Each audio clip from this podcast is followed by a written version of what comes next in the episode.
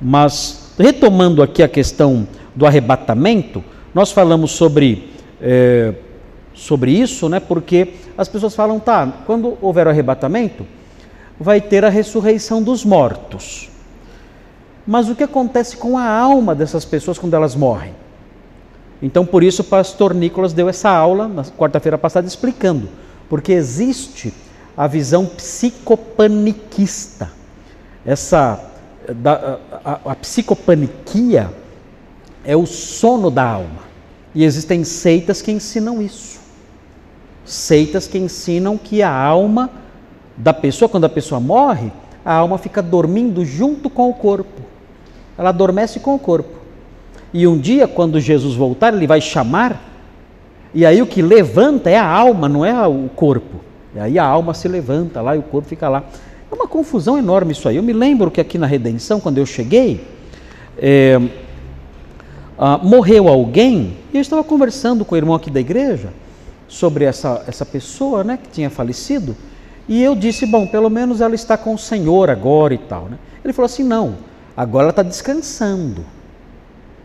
Depois é que ela, né, na ressurreição, que ela vai ficar com Cristo. Agora ela está descansando. Morreu? Morreu, vai descansar. Eu falei, mas para descansar tem que dormir? Ele não pode descansar desperto ali com o Senhor, como Paulo fala, que ele preferia partir e estar com Cristo, porque é algo muito melhor? Então, comecei a falar com ele sobre isso e expliquei para ele essas coisas que vocês ouviram na semana passada, né? E esse irmão, ele não sabia dessas coisas, não sabia de nada disso. Na cabeça dele, quando o crente morria, a alma dele ficava dormindo junto com o corpo. Para ele isso era descansar. Na Bíblia, quando fala entrar no descanso, não significa dormir. Entrar no descanso significa entrar na presença de Deus livre dos seus trabalhos, livre dos fardos deste mundo. Isso é descanso, não é dormir. Muito bem, agora no manual nós falamos também, ainda falando sobre o arrebatamento, nós falamos sobre o problema que existe hoje em dia, que foi difundido pelo mundo todo, a ideia de, que, de um arrebatamento, que é um arrebatamento secreto. Então nós já falamos já sobre o tema do do arrebatamento ser antes da tribulação ou ser depois da tribulação. Já explicamos isso, mostramos as duas posições para os irmãos, os irmãos viram tudo isso aí. E agora eu quero falar com vocês sobre essa questão da ideia de que o arrebatamento ele é algo secreto, invisível. Ninguém vê isso acontecer. As pessoas simplesmente desaparecem de forma misteriosa. E o que fica apenas aí nos filmes que as pessoas que fizeram em Hollywood, né, deixados para trás. São esses filmes, tem sete livros escritos sobre esse tema. É um romance que fala sobre isso, arrebatamento. E aí nesses filmes e livros, a pessoa, os crentes desaparecem e só as roupas ficam no chão. Roupa não é arrebatada, viu? Tá vendo? Então, não adianta você gastar dinheiro, muito, muito dinheiro na, nas lojas de marca, porque as roupas não são arrebatadas. Né? Ficam todas as roupas no chão. E aí a pessoa desaparece, ela some. Ah, inclusive, nesses filmes mostram é, crianças desaparecendo. Crianças ali, eles têm que escolher uma idade, né? Porque tem uma hora que a criança perde a salvação, né? Nessa ideia, né? Então, a criança, no momento, ela perde a salvação. Com que idade a gente não sabe. Né? Então escolheram lá uma idade lá e até aquela idade todas as crianças arrebatadas. Sumiu o jardim da infância, desapareceu. Né? Só as fraldas caídas ali no chão. Né? E as crianças sumiram todas. Tudo isso é imaginação. Por quê? Porque o que nós temos dito aqui é que a, os arrebatamentos que há na Bíblia são todos eles visíveis as pessoas veem a, o arrebatamento acontecendo e não é algo de uma hora para outra rápido. Aliás, na Bíblia, em 1 Coríntios 15, 51 e 52, não é o arrebatamento que é rápido. O que é rápido, o que acontece num abrir e fechar de olhos, é a transformação da pessoa. É isso que acontece no abrir e fechar de olhos. Então, os que estiverem vivos, os crentes que estiveram, estiverem vivos, no dia do arrebatamento, Nesse dia, eles serão transformados num abrir e fechar de olhos. É algo que não dá para é, dividir. O tempo vai ser tão curto que é um, que é um, um tempo que não dá para fracionar de tão rápido que vai ser. Agora, o arrebatamento, o tempo que vai levar o arrebatamento, a Bíblia não fala. Veja aí, 1 Coríntios 15, 51 e 52. Eis que vos digo um mistério, nem todos dormiremos, ou nem todos morreremos. É o eufemismo para a morte. Mas transformados seremos todos, tanto os que estiverem vivos, como os crentes que estiverem mortos. Todos serão transformados. Como será essa transformação? Aí vem, num momento, num abrir e fechar de olhos ao ressoar da última trombeta. A trombeta soará, os mortos ressuscitarão incorruptíveis e nós seremos transformados. A palavra, mais uma vez importante ali, a palavra incorruptível não significa sujeira, não significa impureza. Porque nós pensamos em corrupção, já vem na nossa cabeça um deputado federal né, de moral maculada. Né? Não é isso. Corrupção aqui é deteriorabilidade. Então, o que é um corpo incorruptível? É um corpo que não se deteriora. O que vai acontecer? Os mortos vão ressuscitar num abrir e fechar de olhos, num instante, num átomo de segundo. Essa transformação será imediata, num tempo indivisível. E nós, se estivermos vivos neste dia, a nossa transformação também será assim. A gente não vai ser transformado aos pouquinhos. Não vai acontecer da gente começar a sentir, ué, tem alguma coisa acontecendo comigo. Eu estou me sentindo né, transformado. Isso não, parece que um processo começou, não sei. Né? Estou emagrecendo, ficando mais bonito. Nada disso vai acontecer. É a transformação imediata, num abrir e fechar de olhos. Agora, o arrebatamento, a Bíblia não fala quanto tempo vai levar. Não fala se vai ser lento, se vai ser demorado, se vai ser, se vai ser rápido, não fala. Então parece que existe uma confusão aí. Quando falam sobre abrir e fechar de olhos, num momento, aplicam isso ao arrebatamento quando na verdade não é, é a transformação. Então, vejam aí os arrebatamentos que tem na Bíblia. O primeiro é segundo Reis 2, 11 12. Olha só esse arrebatamento. Não é o primeiro arrebatamento que tem na Bíblia. Qual foi o primeiro arrebatamento que tem na Bíblia? Enoque, né? A Bíblia só fala isso. Ele andava com Deus e Deus para si o tomou. Mas não fala como foi isso. E não fala de nenhuma pessoa testemunhando isso. Então, o arrebatamento de Enoque é muito resumido o relato acerca disso.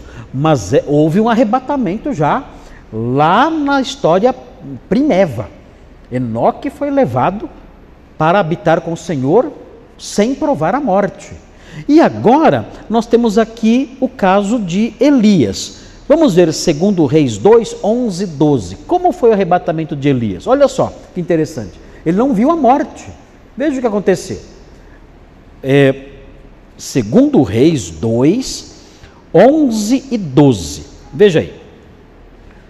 Indo eles andando e falando, eis que um carro de fogo com cavalos de fogo os separou um do outro.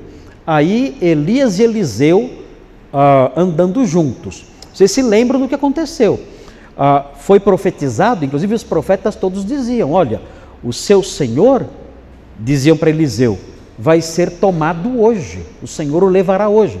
E Eliseu dizia: Eu já sei disso, eu já sei disso. Eles foram caminhando e conversando e tudo mais.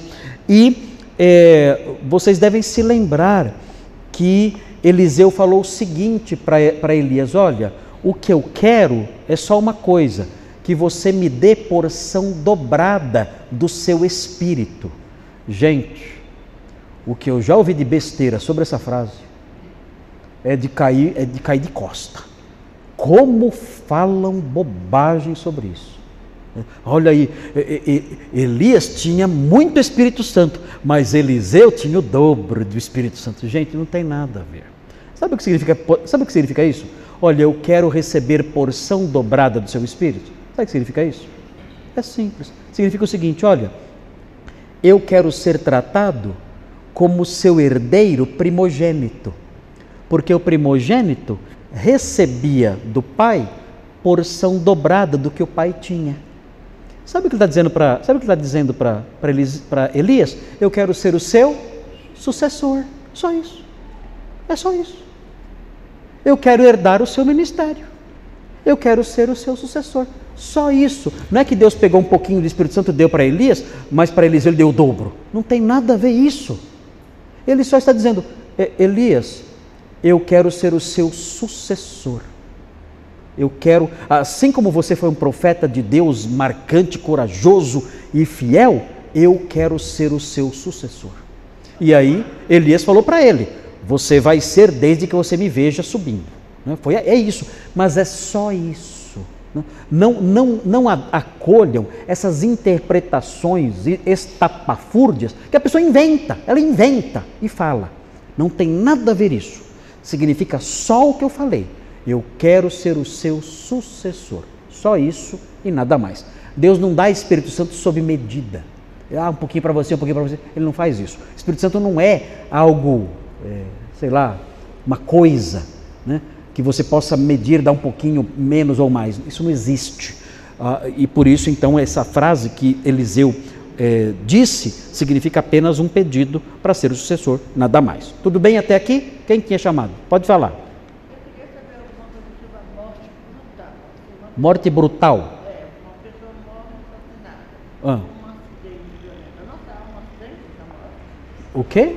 O que acontece? A... uma morte brutal. O que acontece com a pessoa? Não, com a alma. Com a alma? Não acontece nada. Ela é, vai embora. Não, não, não, não. É o corpo que sente só. A alma não sente, não. A alma não é ferível, não, é, não, é, não dá para machucar a alma da pessoa assim, desse jeito fisicamente tem como isso acontecer. Né? A alma é espírito. A alma é espírito, não dá para isso acontecer. Né? Então, a, quando a pessoa morre de forma brutal, o que é afetado é só o corpo dela. A alma não é. Tá bom? Ok, muito bem. Um, aí, cadê o texto lá? Sumiu? Cadê o texto? Foi? Arrebataram. Ah, arrebataram o texto? Pediu porção dobrada. É. O que aconteceu, Isaac?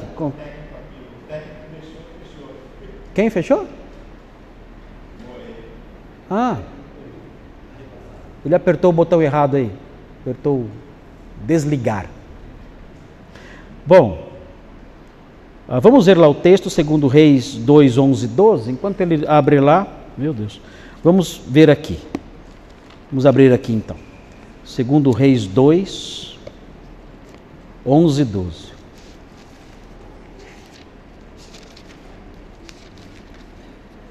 Mas ele desligou o equipamento? Ah, sem querer. Ah, voltou, né? Até que não foi tão demorado. Olha lá. Aí olha só o que aconteceu. E Elias subiu ao céu num redemoinho. Ó, ele não subiu ao céu no carro. O carro só separou eles dois, tá bom? Esse, esse, esse carro, olha lá, com cavalos de fogo e tudo mais, isso aí é uma, é uma, é uma aparição é, extraordinária, angélica. Ah, mas tem, tem anjo cavalo? Pelo jeito, o anjo assume a forma que ele quer, né? Aqui é um anjo equino. Ele aparece aí dividindo aí. Né? Os anjos, eles tomam as formas que eles querem porque é, nós vemos na Bíblia vários, vários, várias manifestações angélicas das mais diversas formas. Se vocês lerem, por exemplo, Ezequiel, aquilo lá é aterrador. São anjos feios, anjos feios. Mesmo no Apocalipse tem anjos muito feios também, né? Ah, ah, tem uns bonitinhos lá que aparecem como seres humanos, Né? Mas há anjos muito feios. Aqui os anjos têm essa aparência, aparecem assim, mas eles são espíritos, não tem uma, um formato físico fixo. Se manifestam assim muitas vezes para transmitir alguma ideia, e parece que essa ideia é, é, é, dita na sequência. Vamos ver, vamos ver já já. Mas olha, é, Elias subiu ao céu num redemoinho. E veja, o que vendo Elias clamou. Então, Elias, Eliseu viu? O que vem de Eliseu clamou. Eliseu viu o arrebatamento, testemunhou o arrebatamento, normal. E aí ele fala essa frase: Meu pai, meu pai, carros de Israel e seus cavaleiros. E nunca mais o viu, e tomando as suas vestes, rasgou-as em duas partes e é, ele pega os objetos todos ali de Elias né, e se torna o sucessor dele. Ele recebeu a porção dobrada, se tornou o sucessor, ele se torna um, Elis, um Eliazinho, um Eliazinho. Por que ele falou isso aí, meu pai, meu pai? Por quê? Ele falou meu pai, meu pai. É uma, é uma postura de respeito, entendendo que Eliseu era uma espécie de é, superior dele, né? Um superior dele, um tutor dele, aquele que o instruiu em tudo. E aí ele fala carros de Israel e seus cavaleiros. Por que ele fala isso? Porque a imagem dos anjos trouxe isso à mente dele. Ele viu ali cavalos de fogo e um carro de fogo. E por que ele, por que ele falou isso na hora que ele viu é, ele ia subindo, carros de Israel e seus cavaleiros. Certamente ele disse isso sugestionado pela visão dos anjos. Mas o que significava? É, é isso mesmo. Ele está dizendo o seguinte: olha, você, Elias, você é um exército, você é o exército de Israel. Você. Você, o profeta pro, um homem só, o profeta Elias. Você, meu pai, você é um exército. Você é o exército de Israel.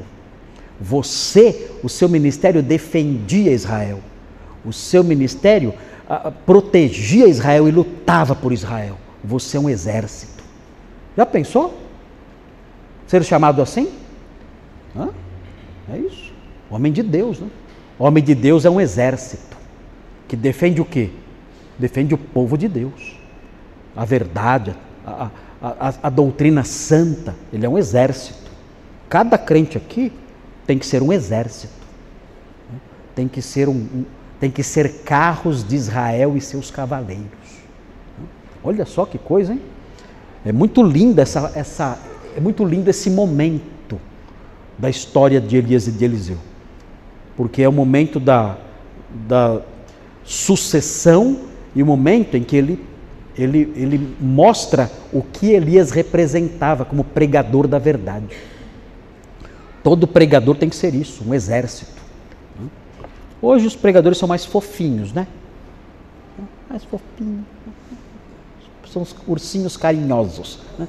Agora, os pregadores de verdade eram exércitos, né? não eram um soldado. Os pregadores não eram um soldado, eles eram um exército. É diferente, diferente isso. Muito bem, então aqui esse arrebatamento foi visto. Esse acho que foi rápido, né? Porque é um redemoinho, né? Acho que é mais é rápido, mas deu para ver. Agora vejam o outro que aparece em Atos 1:9. Atos 1:9. Agora esse aí, Isaac, Atos 1:9.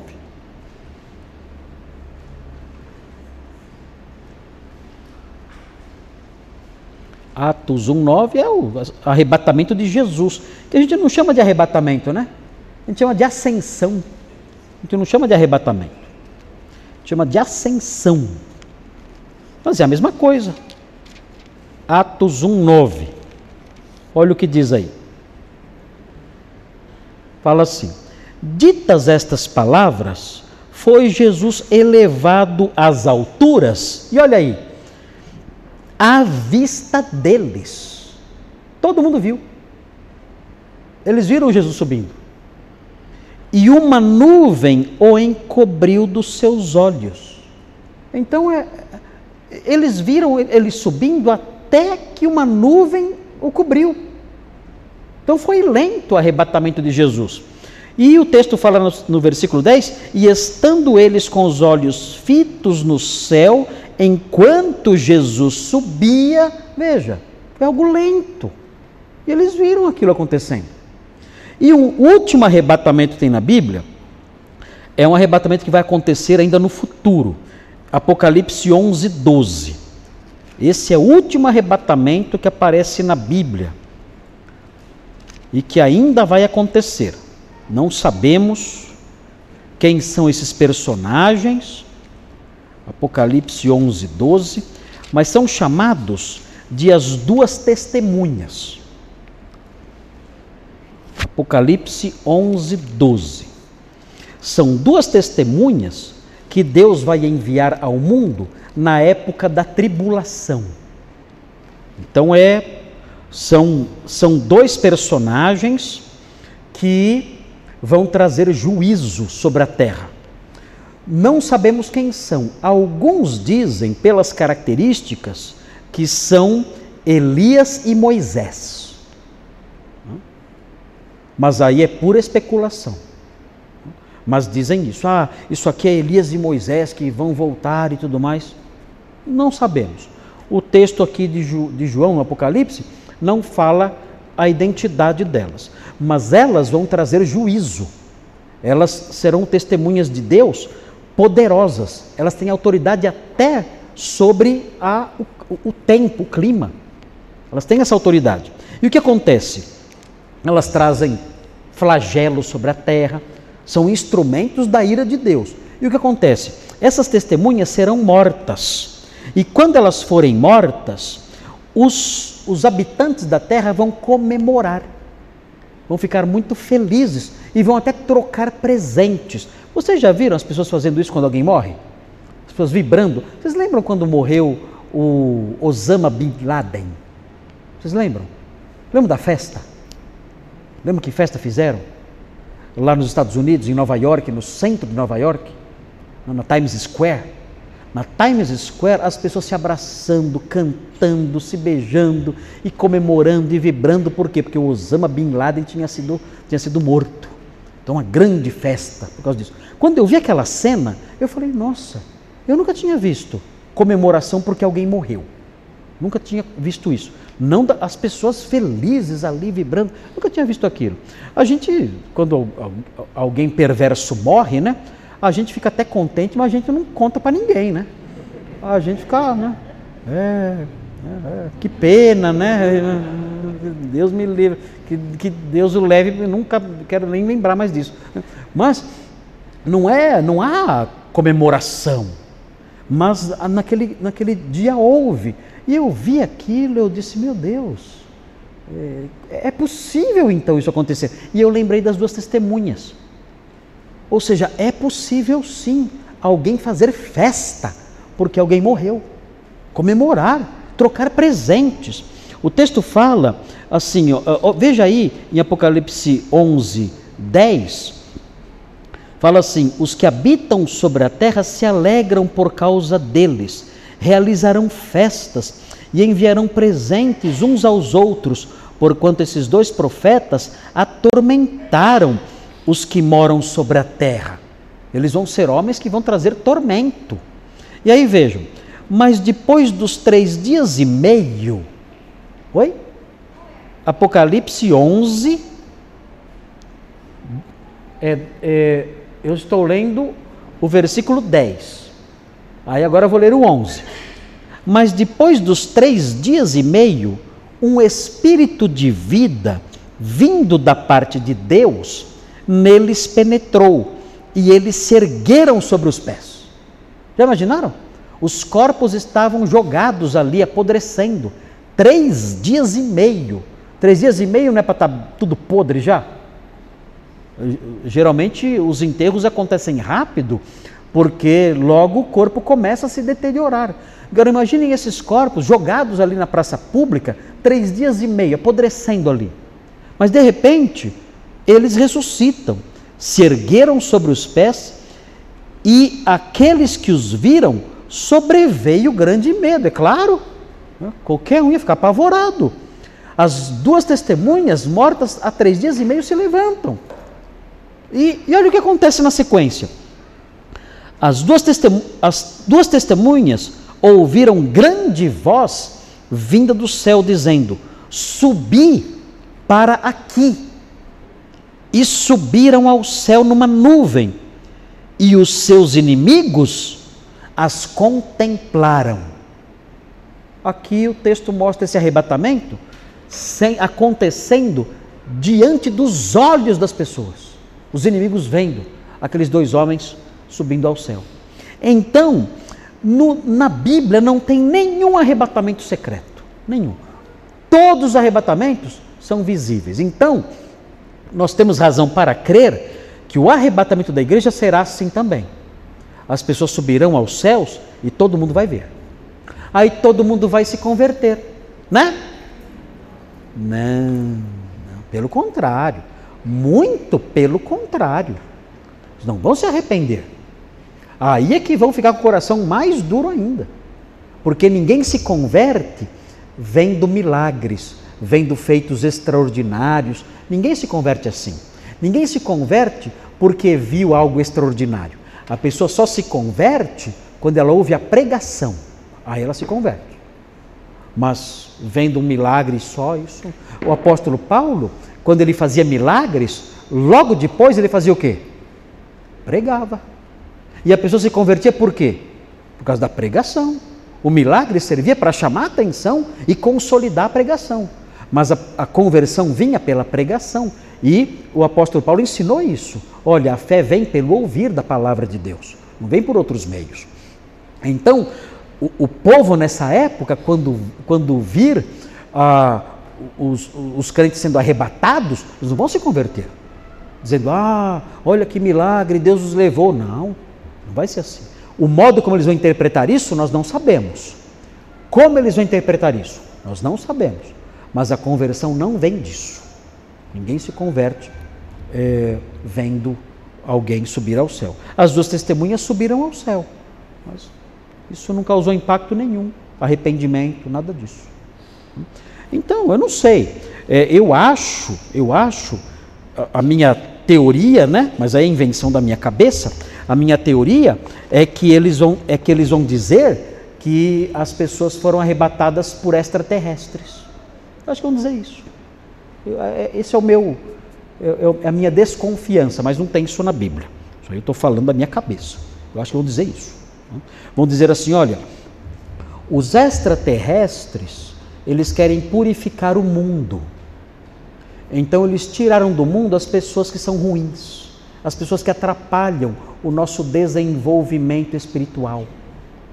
Porque esses crentes, eles são muito eles são muito radicais, cabeça muito fechada, eles são pessoas difíceis, não entendem as coisas, é, são radicais demais, fundamentalistas. Então o que aconteceu? Os extraterrestres estão purificando a humanidade e tiraram eles daqui, para que a nossa, para que a raça humana possa progredir espiritualmente. Vamos dizer isso. Pode ter certeza. Eu acho que, eu acho que é isso, mas eu tenho desconfio que, eu, que vai acontecer isso aí. Claro que vão, vai ter pessoas dizendo outras coisas. Não, não é nada disso. Isso aí, na verdade, é, é, é, foi, foi ilusão, foi ilusão coletiva. E vão dizer um monte de bobagens aí. Vão inventar várias coisas. Não sei, mas que vai acontecer diante dos olhos das pessoas, tudo indica que sim. Muito bem. O que vai acontecer o que vai acontecer, e agora vem aí é, uma outra parte aí do nosso ensino ligado aí ao arrebatamento. O que vai acontecer quando o, a pessoa arrebatada chegar diante de Deus? O que vai acontecer? Então chegou. Corpo e alma, físico, chegou diante de Deus. O que acontece agora? Qual é qual é o, o episódio que toma lugar agora. Agora, o que acontece é o que a gente chama de tribunal de Cristo. É o juízo final? Não. É o tribunal de Cristo. É outra coisa, não é o juízo final. Que tribunal é esse? Esse tribunal é um tribunal para dar galardões. Ué, mas a pessoa não não recebe os galardões quando ela chega no céu? Ela morre e já recebe? Não. Os galardões são dados na ressurreição. No dia em que estivermos diante do Senhor, de corpo e alma. Nesse dia é que nós recebemos os galardões. E o que são os galardões? Nós não sabemos. Não sabemos o que é. Quando eu era garotinho, eu ia na IBF e as professoras falavam que eram estrelinhas na coroa. E eu não curtia muito, não. Porque passar a eternidade com uma coroa cheia de estrela, né? além de ser ridículo, né? ridículo, não é nada fashion, né? Ah, deve ser muito incômodo. Né? Mas então, isso que as professoras falavam era só invenção. Isso era inventou na cabeça, essas estrelinhas na coroa, nada a ver. Né? Alguns falam que é uma casa, ah, é uma casa muito bonita.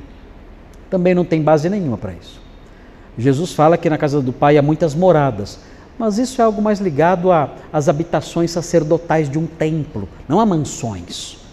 Mansões. Não, não, não temos base para dizer, olha, a pessoa vai receber uma casa mais bonita, outra uma casa mais feia. Muita gente pensa assim: ah, o galardão de alguns vai ser uma casa muito linda, o galardão de outros vai ser um barraquinho lá, né, meio Coab 2 e tal ali, ou então um barraquinho mesmo, né, ali de, de, de, madeira celeste, enfim, não sei, né, coberto ali com umas telhas ali de, de amianto celestial, enfim, não, não sei, né, e vai morar lá. E, e, imagino que seja isso. Não temos base nenhuma para afirmar isso, porque a palavra galardão no Novo Testamento significa salário, é mistós, é pagamento. É, é, o que a pessoa recebe depois que ela trabalha um mês. Ou se ela for diarista, é o salário que ela recebe depois de um dia de trabalho. Ela recebe o mistós. O que é o mistós? O mistós é o pagamento pelo trabalho que ela, que ela realizou. Então, é, é um termo muito genérico. E o galardão é uma tradução dessa palavra cada um vai receber um mistós. E esse mistós é isso, é um, é um salário. É um salário. É e, e vai ter diferença. Alguns vão receber um salário mínimo, outros vão receber um salário maior, outros vão receber meio salário mínimo, né? outros vão receber salário nenhum. Você não, você não fez nada. Né? Entra aí, não tem nada para você. Mas, mas o que é exatamente? A Bíblia não fala. A Bíblia não diz o que é assim, é, existem possibilidades. Né? E nós podemos é, imaginar, imaginar com alguma base algumas coisas. E nós vamos ver então os textos bíblicos aí.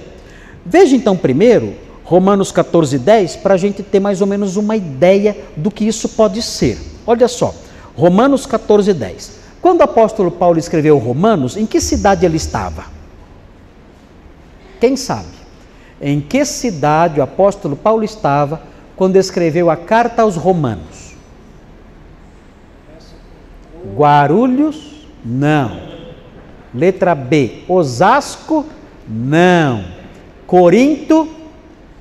Sim, ele estava em Corinto.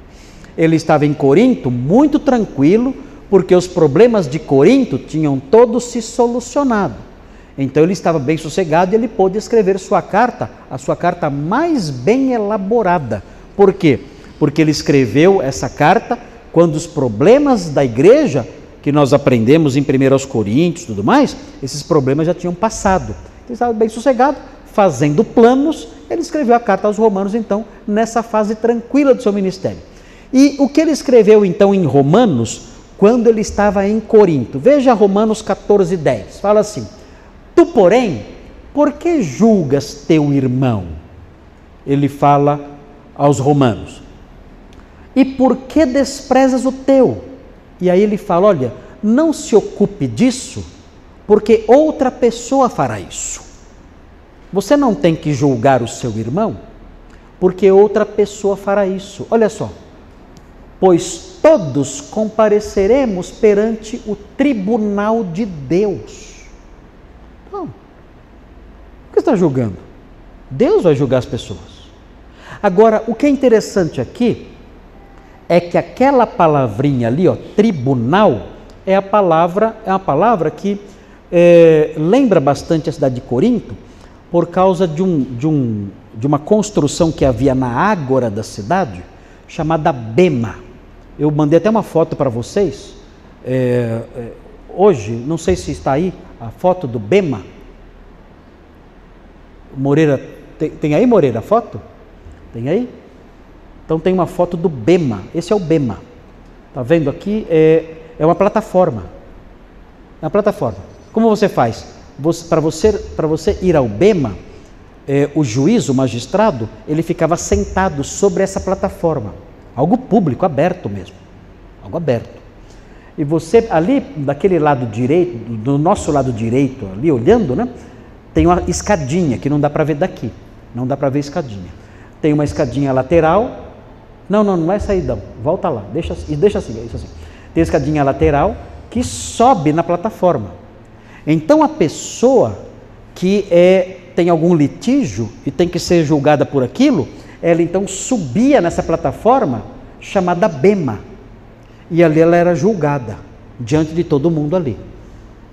Então, isso aí é o Bema. O apóstolo Paulo estava em Corinto quando escreveu a carta aos Romanos. E ele via o Bema todo dia, porque ele não saía da Ágora. Isso aqui é no centro da cidade. A Ágora, a Ágora de Corinto, como todas as Ágoras, é central. Toda a vida da cidade acontece ali. Tudo, os mercados, os templos, o fórum, tudo acontece na Ágora. Inclusive o Bema ficava na Ágora. Baixa um pouquinho a foto. Baixa um pouquinho a foto. Não, para aparecer a montanha. Para aparecer a montanha.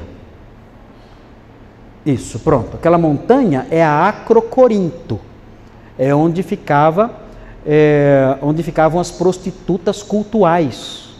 Elas desciam aquela montanha e ficavam aqui na Ágora. Ágora é essa parte grande, aí, essa praça enorme. Dá para ver só um pedacinho aqui, né?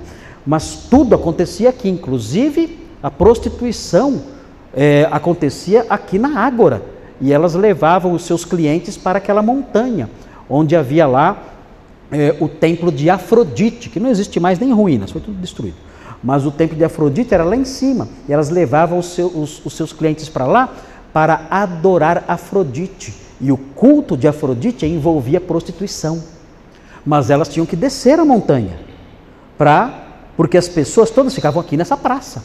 Era o centro da cidade, Ágora.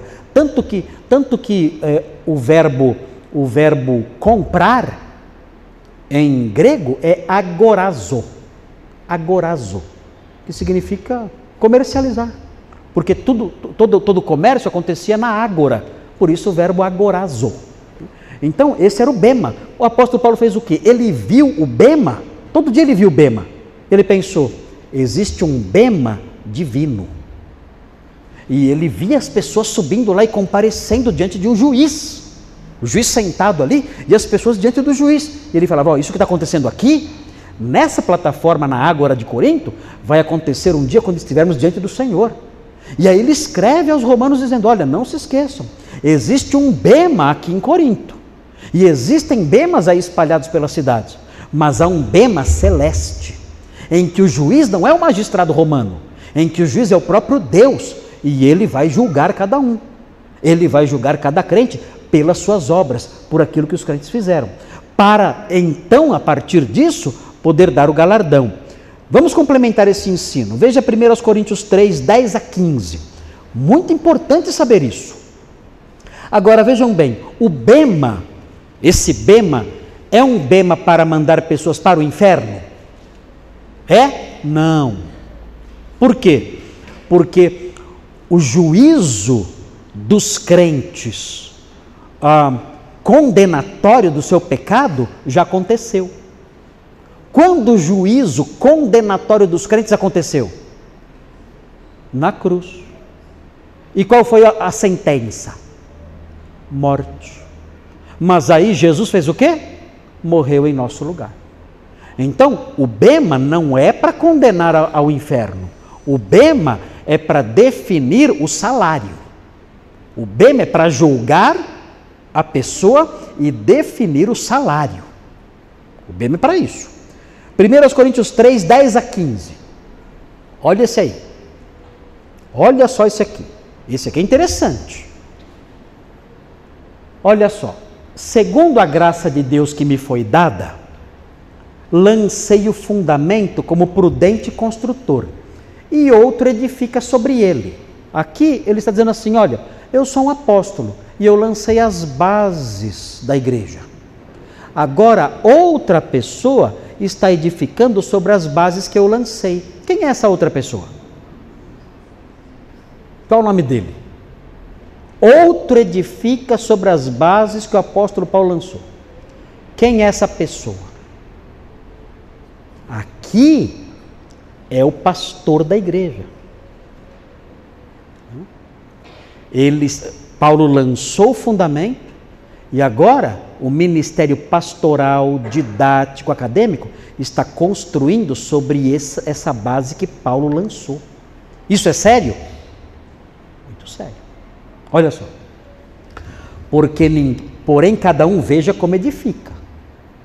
É um alerta para os mestres, para os pastores, para os doutores da igreja, para os, aqueles que têm a tarefa de ensinar na igreja. Cada um veja como edifica, porque ninguém pode lançar outro fundamento. Olha isso aqui. Tem gente lançando outros fundamentos? Tem gente mexendo nos fundamentos de Paulo? Está cheio, né? Não pode. Não pode tocar nos fundamentos. É, além do que foi posto com Jesus Cristo. Contudo, se o que alguém edifica sobre o fundamento é ouro, prata, pedras preciosas. Pedra preciosa aqui não é diamante, rubi, não é isso. Pedra preciosa é pedra cara, é mármore. Tá? Pedra preciosa aqui é, é pedra de construção, mas é pedra de construção cara.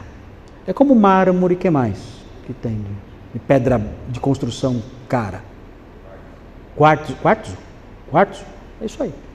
Então não é diamante, rubi, nada, pérola, nada disso. Nada disso. É, é pedra de construção. Pedras como mármore que eu falei agora. Madeira, feno, palha. Então cada um constrói de um jeito, né? Manifesta se tornará obra de cada um, pois o dia, que dia é esse? O dia do Bema. O dia a demonstrará, porque está sendo revelada pelo fogo, e qual seja a obra de cada um, o próprio fogo o provará. Que fogo é esse? É o fogo da avaliação de Deus. Ele vai provar cada obra de cada ministro do Evangelho. E aí prossegue. Se permanecer a obra de alguém que sobre o fundamento edificou, esse receberá galardão. E o que é o galardão? Não sabemos. Então, Deus vai olhar minhas obras. Eu sou pastor, eu estou edificando sobre o fundamento. Ele vai olhar como eu edifiquei. Ele vai olhar se eu mexi no fundamento e vai olhar como eu edifiquei no fundamento. Se eu edifiquei com qualidade ou se eu edifiquei de qualquer jeito. Ele vai provar isso. Se ele definir que, olha, a sua obra foi palha, foi madeira, foi feno, não valeu nada, então é, eu, eu não vou receber galardão. E o que é o galardão? Não sabemos. Se a obra de alguém se queimar, sofrerá ele dano. Ah, ele vai para o inferno, é isso? Não. Ele vai, o que é dano? Prejuízo. Não vai ter salário. Vai ter prejuízo. Sofrerá ele dano, prejuízo. Mas esse mesmo será salvo. Olha lá. Ele não recebe o salário, mas não vai para o inferno. Será salvo, todavia, como que através do fogo. Como assim? Ele será salvo como alguém que escapou de um incêndio. Como é que a pessoa que escapa de um incêndio, como é que ela sai? Sai sem Nada. Vai sair nada. Ela sai só com a roupa do corpo e olhe lá. Então esse texto ensina o que vai acontecer com os pastores. Os pastores terão seu ministério avaliado.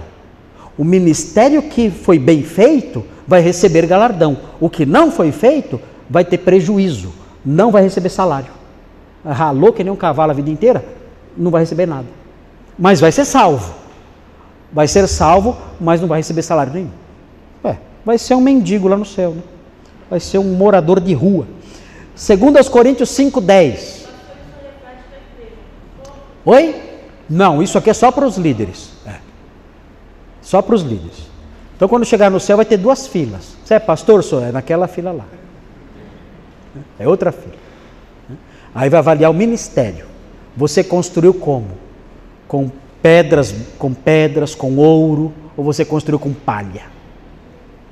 Aí que, aí que pega, né? Segundo aos Coríntios 5:10, outro texto importante. Olha aí.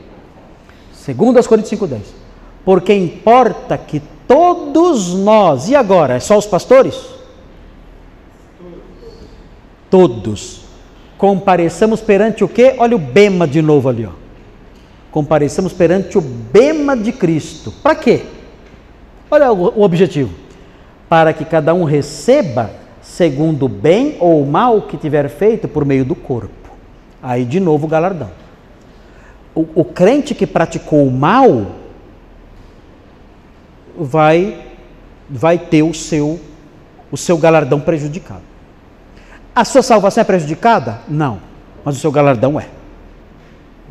É vergonha, né? É vergonha. Você vai chegar lá para receber, Jesus vai falar assim para você: olha, não tem nada para você aqui. Você é, você é herdeiro, você é cidadão do reino, você pode entrar, você está salvo, mas não tem nada para você aqui. Não tem nenhum salário para você. Mas, Senhor, eu. Não nada. Não há nada para você aqui. Entra logo antes que eu mude de ideia. é isso. Terrível, é vergonhoso. Por isso que João fala assim: olha, nós temos que zelar para que nós não sejamos envergonhados na sua vinda. Ser envergonhado na sua vinda é isso. Imagine, imagine que o dono da empresa foi viajar. Ele deixou a empresa sob a sua administração. E aí ele chega de repente. E você está de papo para o ar, a empresa abandonada, tudo sujo, os funcionários largados, todas as máquinas estragando, e você de papo pro ar, só tomando Coca-Cola, suquinho de uva, ali sem querer fazer nada. Aí chega o dono da empresa. Como é que você vai se sentir? Imagine. Como você vai se sentir? Já imaginou? A vergonha, o desespero. Eu eu me lembro, aqui na nossa igreja, vários anos atrás, tinha uma secretária e eu tinha uma planta. Eu tinha uma planta no meu escritório. E eu fui viajar por seis meses. E eu falei assim para ela: Eu quero que nesses seis meses você cuide dessa planta para mim.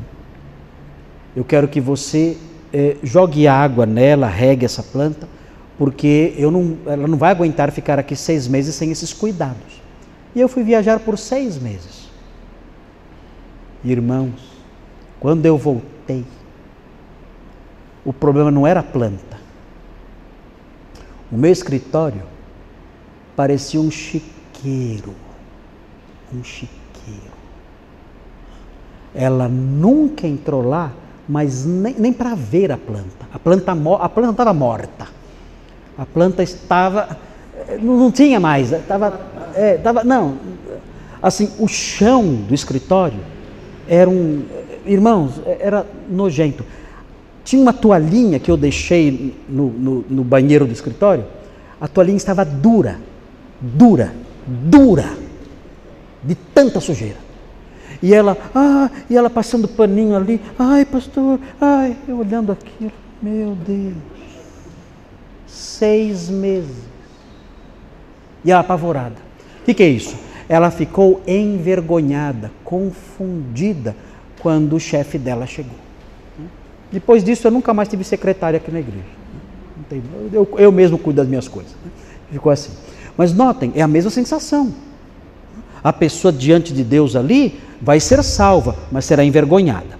Veja, é, agora outro texto, que é os, são os textos que mostram diretamente que o galardão vai ser recebido na ressurreição, que é Lucas 14, 14. Então, todos esses textos falam que vai aparecer, que você vai comparecer dentro do tribunal. Mas quando isso vai ser? Agora vai mostrar. Lucas 14, 14. Lucas 14, 14. Quando isso vai acontecer? Veja aí. Olha lá.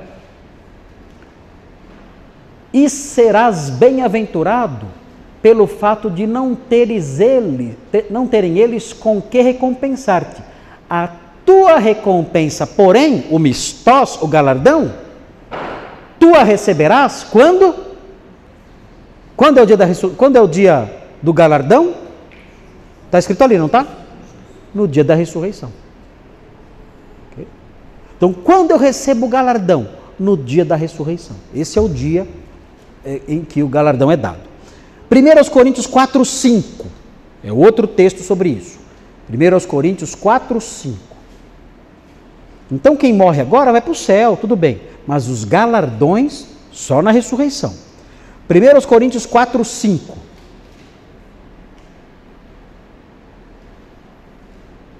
Olha lá.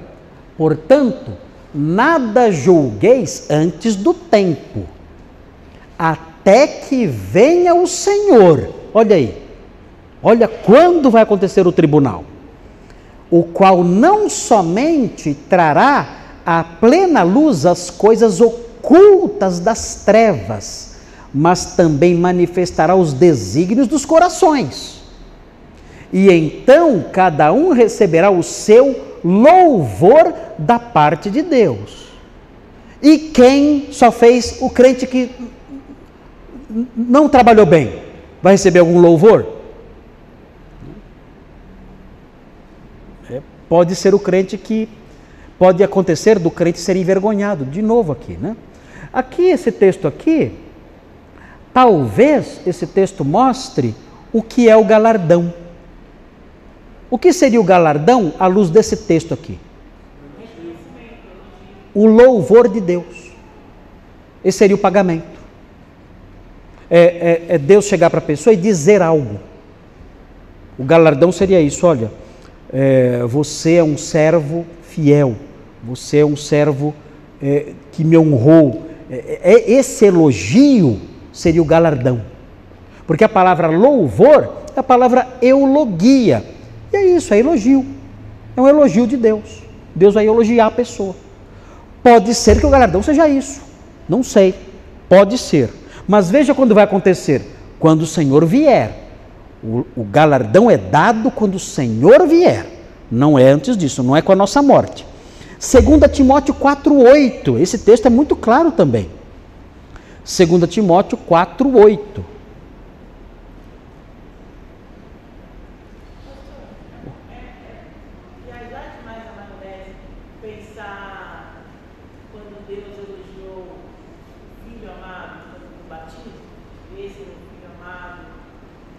Não foi um elogio, não foi um elogio, foi um testemunho. Ah, João fala que isso foi um testemunho de Deus, não foi um elogio.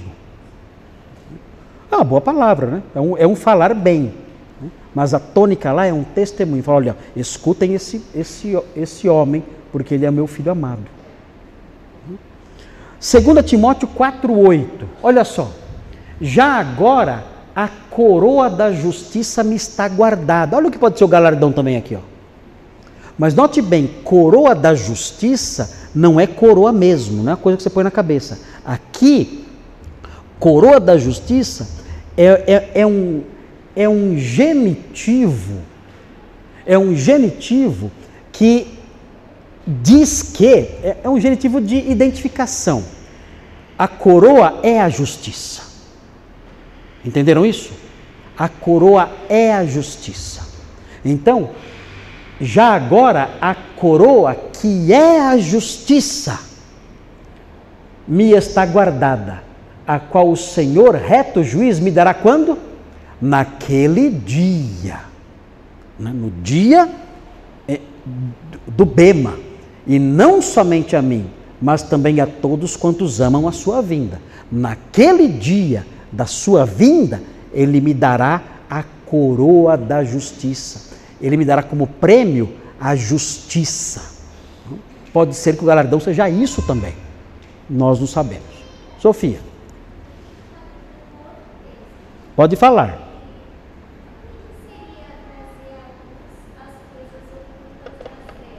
É que existem, existem coisas na vida dos crentes que são escondidas por eles. Oi? É, sim. Há, há, há, há, muitas coisas que os crentes fazem às escondidas e que são feias. Ah, isso não é surpresa para ninguém. Isso não é surpresa para ninguém. Há muitas coisas que os crentes fazem que são erradas e que eles fazem às escondidas. Assim, é, quantos, quantas pessoas, quantos crentes, aqui em nossa igreja mesmo, procuram muitas vezes os pastores, dizendo que estão com problemas com pornografia.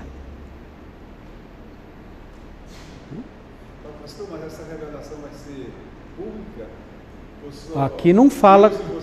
Ah, é. Vai pôr no telão lá. Não. É, todo mundo fala que vai passar um filminho, não vai passar filminho nenhum. Esquece, esquece a teologia do filminho. Né? O que vai acontecer é que Deus vai expor isso a nós, pelo menos a nós isso será exposto. Né?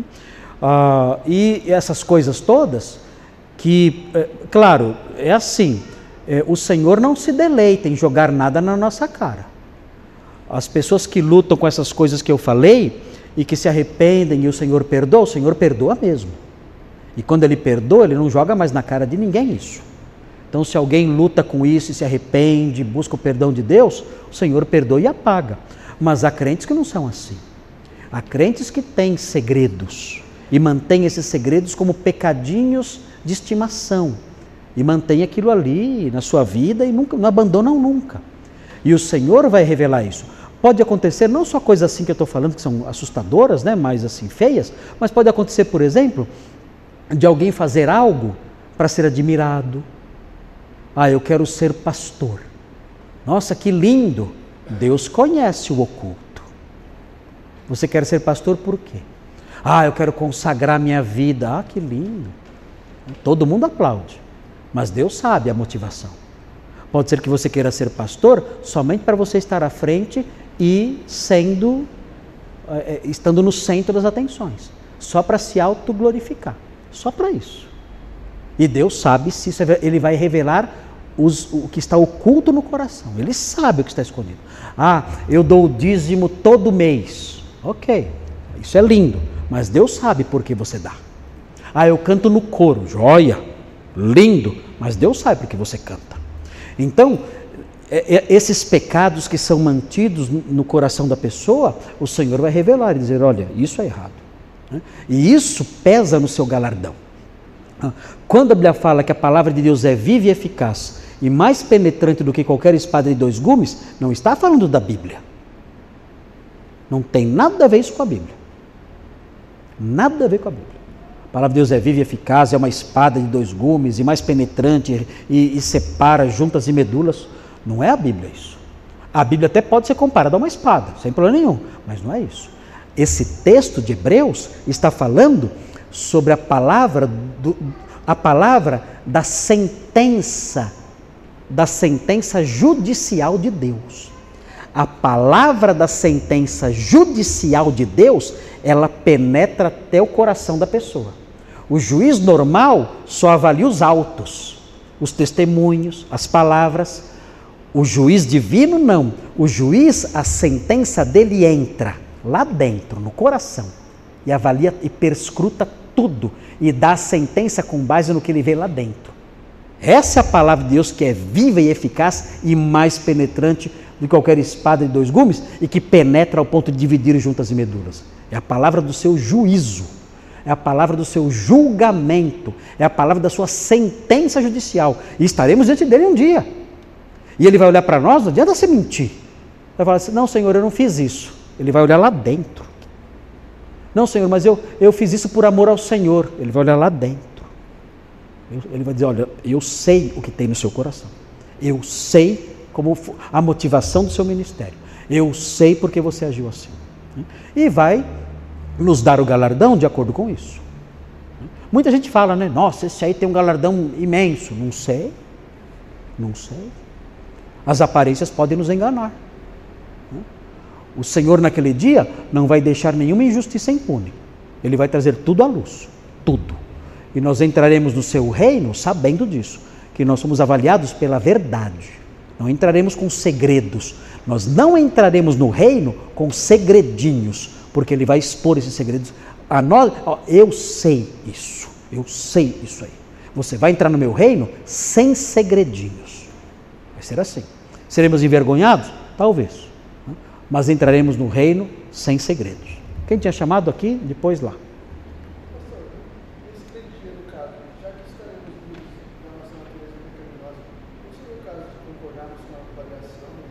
Sim, é, sim, claro. Né? A gente dramatiza um pouco aqui, né? mas assim, é, diante dele, o que faremos? Nós que somos crentes. Ele fala, eu sei que não é isso, eu sei o que te motivou, você vai falar o quê? Senhor, eu discordo. Eu quero apelar. Baixa a cabeça. Meu Deus. Quietinho ali, ó, pianinho. Ó. Senhor, Senhor, o Senhor é a própria verdade os seus olhos são chamas de fogo, a sua boca é uma espada. O que, que, eu vou dizer?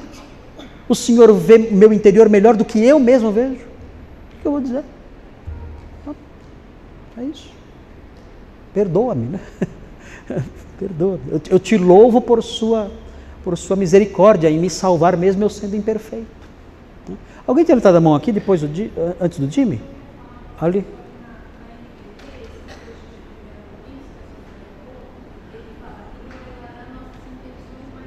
É, é, os desenhos do coração. Né? Ali, Jimmy.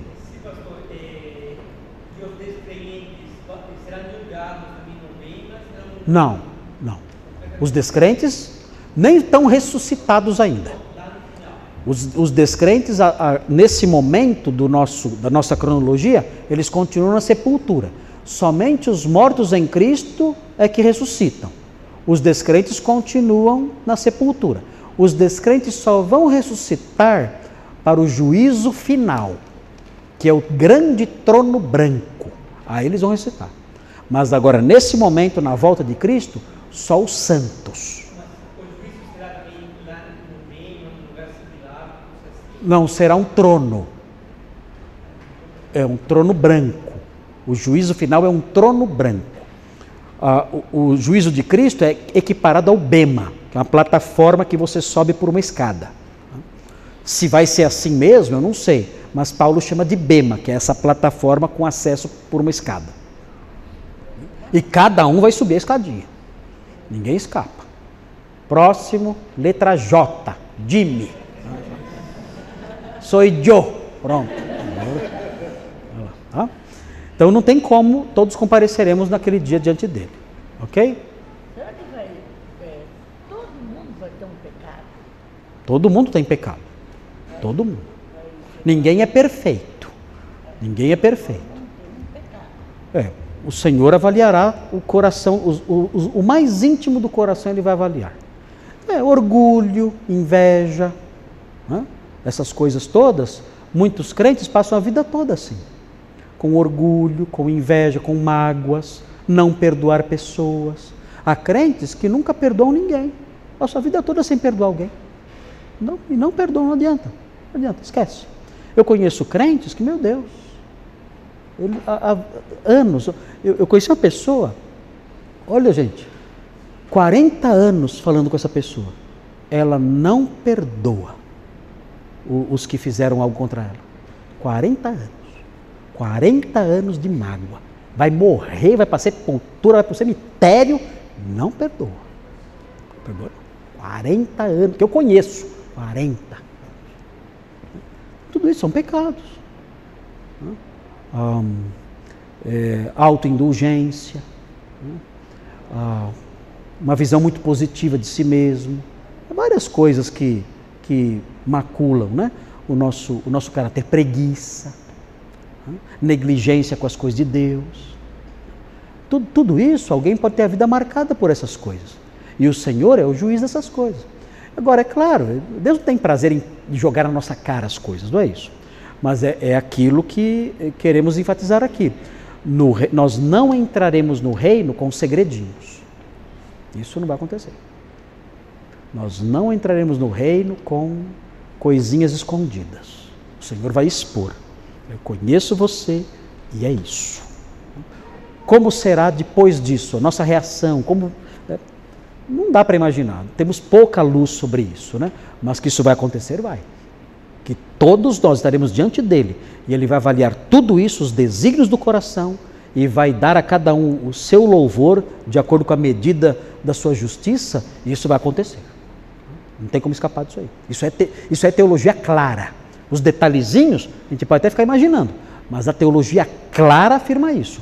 Cada crente vai comparecer diante do bema de Cristo. Ali, olho no olho. Vai ser assim. Ele vai dizer. Ele vai revelar os desígnios do coração, os segredos do coração e vai dar a cada um segundo as suas obras. Não há dúvida quanto a isso.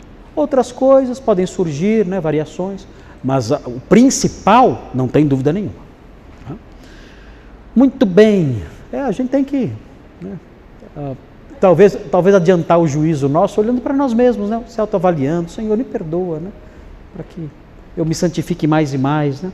Nós temos que buscar essa santificação continuamente, né, para a glória do Senhor né, e para, para que aquele dia não nos pegue de surpresa. Né. Vamos fazer oração? Vocês iam falar? Você, você... Não, não, não, isso é outra coisa. Espinho na carne era alguém que o incomodava, era algo que incomodava, não era pecado. Alguns falam que era pecado, mas não era. É outra coisa. Era algo ligado ao, ao, ao, a, uma, a um incômodo, que nós não sabemos ao certo o que é. E você ia falar?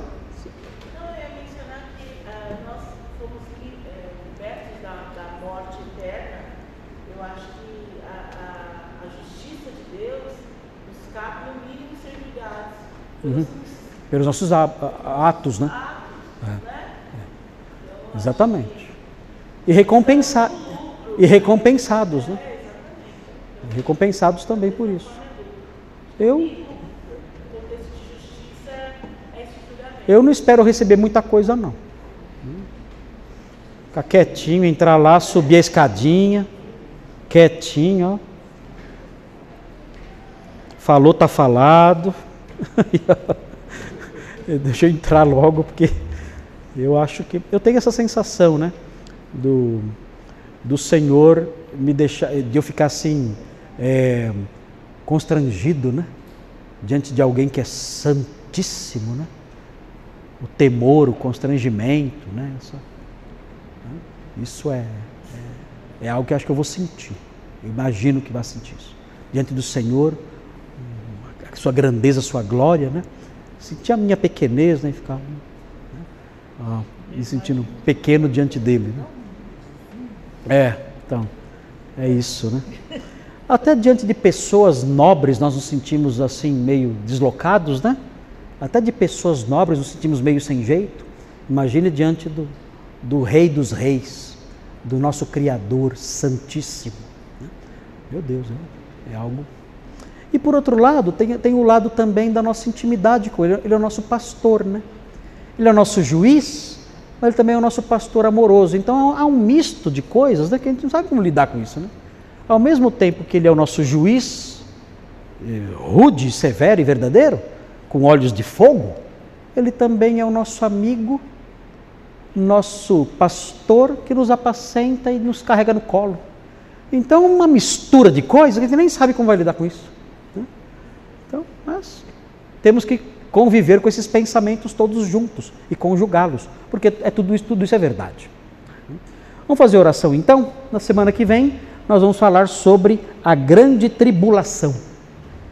Aí é bem complicado. Grande tribulação é, é para tribular todo mundo. Vamos fazer oração. Senhor, obrigado pelo tempo aqui, obrigado por sua bondade. E obrigado por esses alertas acerca do bema de Cristo. diante do qual compareceremos um dia, na Sua presença, porque sabemos que o Senhor é nosso redentor, nosso amigo, nosso pastor, nosso mestre, sabemos disso tudo. Mas sabemos também que o Senhor é aquele que tem os olhos como chama de fogo. O Senhor é aquele que sonda mente e coração e dá a cada um segundo as suas obras. E o Senhor avalia tudo e ninguém pode comparecer na sua presença com segredos, porque o Senhor tudo vê. E a sua avaliação é sempre justa e santa, intocável. Ó oh Deus, estamos estudando escatologia. Que essas coisas não sirvam apenas para matar a nossa curiosidade, mas que essas coisas impinjam em nós temor e tremor para que naquele dia nós não fiquemos envergonhados, para que não sejamos confundidos e, e fiquemos perplexos na Sua presença, mas que, pelo contrário, compareçamos diante do Senhor com humildade, é verdade, mas com a consciência tranquila, sabendo que os segredos ruins do coração nós podemos superar enquanto nesta vida. Mágoas, orgulhos, invejas, disposições contrárias ao seu querer, ódios, uh, rancores e coisas assim, imoralidades, coisas desse tipo. Ajuda-nos, Senhor, a neutralizá-las em nós, a superá-las em nós. Sabemos que nunca chegaremos à perfeição e sempre, sempre o Senhor verá algo em nós que não agrada ao Senhor. Mas pedimos que o Senhor nos ajude para que naquele dia nós possamos ouvir do Senhor uma palavra de louvor que aqueça ainda mais o nosso coração, que já estará aquecido, porque estaremos entrando na sua herança, mas que aqueça ainda mais o nosso coração com uma alegria que sobrepuja a que já teremos, ah, sabendo que o Senhor se agradou de nós e apontou isso na nossa vida. Ajuda-nos e que tudo isso seja para a sua glória tudo isso seja para o seu louvor. Pedimos isso em nome de Jesus. Amém.